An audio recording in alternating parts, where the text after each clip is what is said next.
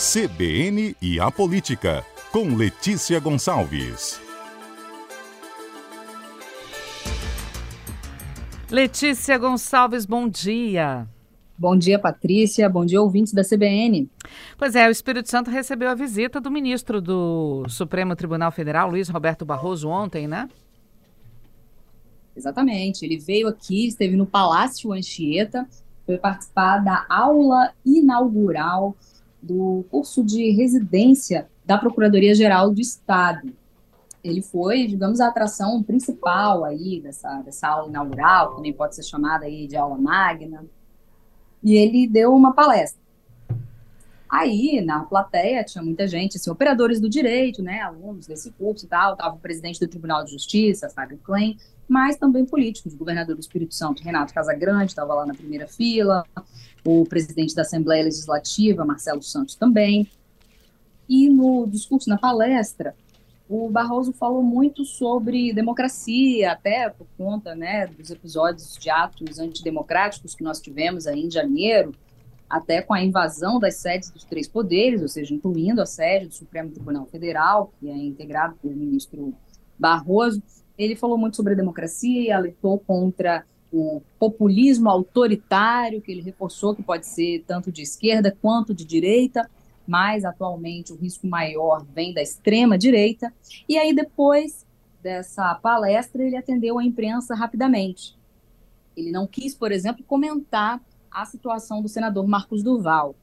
E só vou, vou resumir aqui, né, porque é uma história muito longa. Marcos Duval, que acusou Bolsonaro inicialmente de ter coagido ele a dar um golpe, uhum. depois voltou atrás, no fim das contas falou que tentou alertar o Moraes, né, o ministro Alexandre de Moraes do STF, que o pessoal do Bolsonaro queria gravar ele para depois usar isso contra ele. Aí depois do Val já falou, já desmentiu o Moraes também, enfim, é uma grande confusão lá, mas enfim. O Barroso não quis comentar essa situação porque ele falou que ele pode vir a ter que julgar isso lá no STF. Pô, o dia que, se eventualmente chegar isso aí para eu julgar, aí vocês vão saber a minha opinião, mas não vou falar sobre isso agora, antecipadamente. E ele disse, inclusive, isso é uma situação lá que envolve o Moraes, ou seja, pode ficar sob relatoria do Moraes, não seria da alçada dele, a não ser que chegue alguma coisa para ele depois. Aí eu aproveitei e perguntei, já que o senhor está citando Moraes, tem muita coisa sobre jurisdição do ministro Alexandre de Moraes. Como é que o senhor avalia esse protagonismo do ministro Moraes, né? Lembrando aqui que o Alexandre de Moraes é relator do inquérito das fake news, que para mim está lá no Supremo, que foi aberto, é, que ele é o relator, que foi, e foi aberto pelo, pelo Dias Toffoli. Ele também é relator do inquérito dos atos antidemocráticos e foi, durante a eleição de 2022, presidente do Tribunal Superior Eleitoral.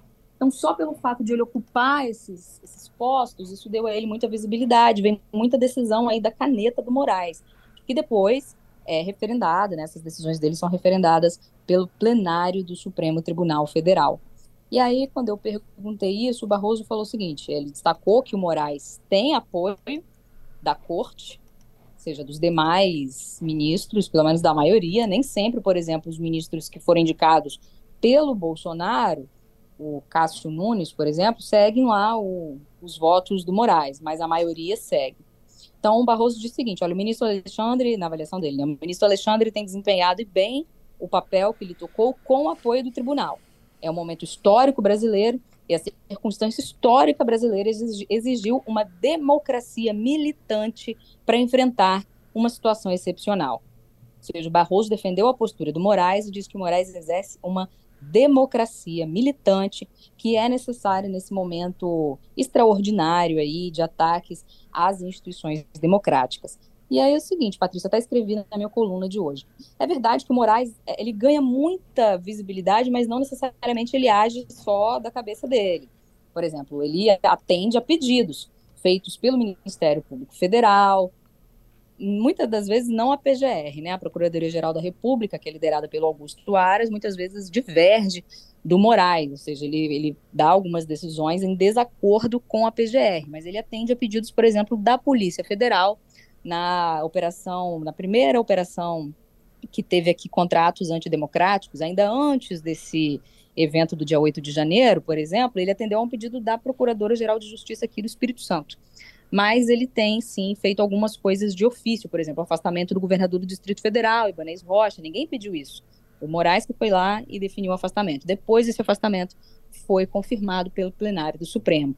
Mas aí eu já achei um pouco, né, bem mais questionável. Ele agir sem ter sido provocado. Então a minha conclusão é a seguinte: ele, o Moraes prestou sim serviços relevantes à República, porque a gente está vivendo um momento que não dá para comparar com outros momentos. A gente não está na ditadura militar, a gente está numa democracia, mas uma democracia cujas próprias instituições são usadas contra a democracia e as que resistem, como o Supremo Tribunal Federal, são atacadas. Isso aconteceu também em outros países. É uma metodologia que não é exclusiva do Brasil. Inclusive, o Barroso destacou isso ontem na palestra.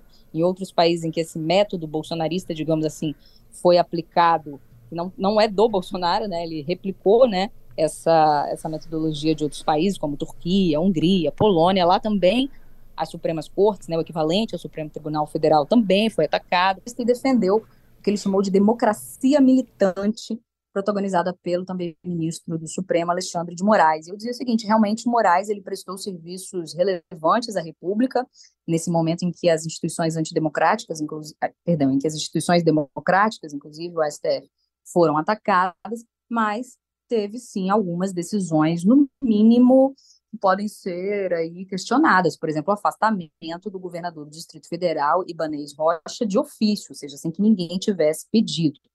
Então, o Moraes ele desempenhou um papel necessário, mas que precisa ser freado, que precisa ser olhado com mais cuidado a partir de agora. A gente não pode viver o tempo todo em situação de alerta, em situação de risco, pelo menos assim espero, né? O Brasil não, não, que no Brasil não perdure esse clima de ataque às instituições, apesar de ser, como eu já falei também, uma estratégia copiada de outros países.